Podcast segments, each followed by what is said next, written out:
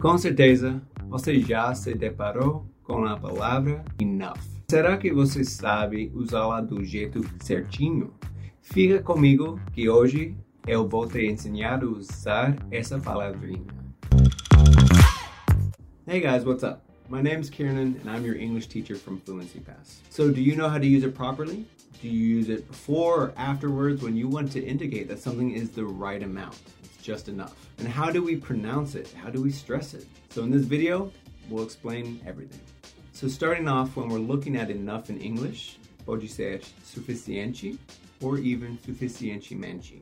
Depends on the case. And we can use it in ways when we're discussing the degree of something or the amount of something, whether it's sufficient or not. And we can usually use it in a context to talk about as much as we might need for something. When pronouncing enough, we want to make sure that we pronounce it correctly with two syllables enough. And looking at the phonetic symbols, you can see how this little apostrophe shows those two separate syllables. And we start with just a and enough, enough. Now, in Portuguese, this can look a little similar to enough, and it's similar to the sound F, but a very short version of it. So, enough. It's that quick final F at the end. Now, the next question we have is how does enough function? How do we use it in a sentence?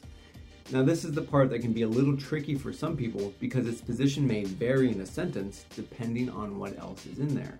Depends on what the context is or what we're using it for. So when we use it with not, then we are trying to imply the opposite meaning of something. When we want to say something is not the right amount or less than the amount that we needed, we would say it's not enough. So for example, they aren't enough. I need more tomatoes to finish the recipe. So you don't have to stress that not at all, but just having that not and enough automatically lets the listener know that it's below the amount you need. So, do you have enough time to finish the test? There's not enough time. Now, it can also be used with nouns, adjectives, adverbs, or verbs by itself. We'll look at a few more examples moving ahead. All right, so starting with nouns. Usually we'll just use enough in the noun, especially when we want to use it in a positive sense. So, just like before, we could say, I do have enough tomatoes. There are enough potatoes. There's enough celery for the recipe. Now, we might use enough before the noun, especially when we want to imply something negative, not enough, right? So, I don't have enough water for us would be a perfect example. Let me go buy some more. In the last section, we can probably put adjectives and adverbs together because they're usually used right before the enough and they're kind of used right next to each other. They're pronounced quickly together.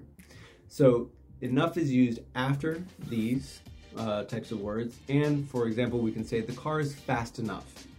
So the car, its fastness is sufficient for some need, some reason. Or for example, he is running enough, or she's close enough.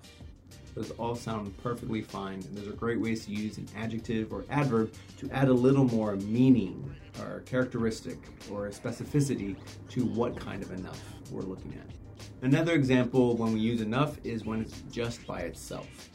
We can do this either positively or negatively. So, for example, if we use it in a negative context, we can say there's a lot of food, there's not enough for everyone. So, remember, this is like our earlier definition of enough where we say sufficient. So, it's not sufficient for everyone, all the people that are here. Another one of my favorite uh, forms of enough is when we just use it by itself, like an interjection. So, we can say enough. So, if someone says, you know, they're arguing with us or something, we can say enough. I'm done listening. It's a great way to just use enough by itself. That's too much, we're saying. Now, circling back to the adjective use, I want to show you a little trick that can often stump a lot of people. So, it really matters whether we use enough before or after the adjective sometimes, because we can have two different meanings. So, for example, let's look at we haven't got big enough envelopes. If I put the adjective first, then we know that enough is being modified by that. So they're not big enough. They're too small for the letter we need. Now let's look what happens when we switch those. We haven't got enough big envelopes. Now it means we don't have the sufficient amount of these large envelopes. We have a few, but not enough. So you see, the first one, we might refer to the adjective big, but in the second one, we're only referring to the noun envelopes. So that position can really make a big difference. They're not big enough, or we don't have enough big envelopes. Another great phrase you might see pretty often is just enough of.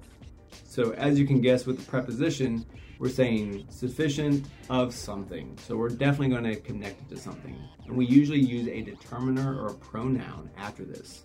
So, our determiners, we might have a and the articles as well, or this, that, these, those, or maybe a pronoun like my, his, her, theirs, something like that. So, for example, there isn't enough of that bread to make sandwiches for everyone. We can point at something as a determiner. Or, I've seen enough of his work to be able to recommend him. Or, there's enough of us to make a difference. So, all those you can see, enough of is followed by. And last but not least, let's take a look at a few more very popular expressions that use enough. So, the first one is that's enough.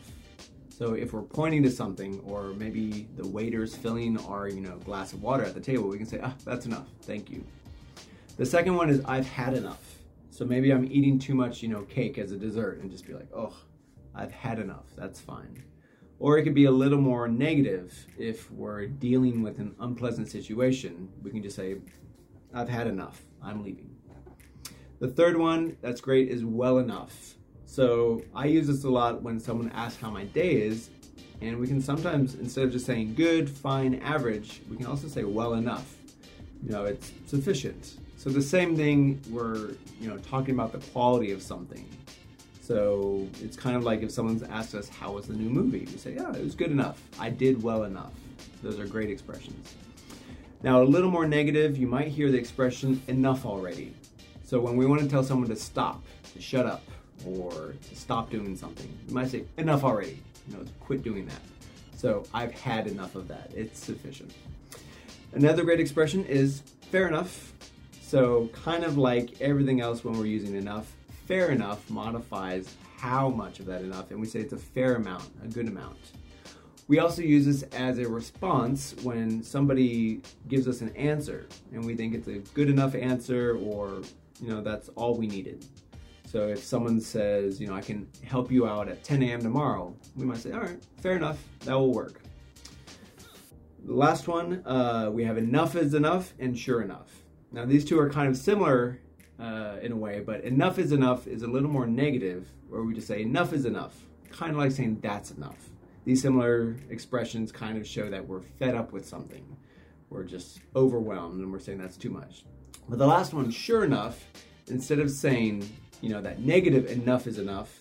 Sure enough is just the positive version of that, where we say, um, you know, that's definitely guaranteed, or we say that sounds good to us. Uh, we can say, yep, yeah, sure enough. Or we can even use it when we're expressing that something was a surprise. And say, sure enough, he came the next day. Ok, guys, tudo que é bom chega ao fim. Eu espero que vocês tenham gostado desse episódio e que possam usar o enough da forma certa daqui para frente. Bye e te vejo no próximo episódio.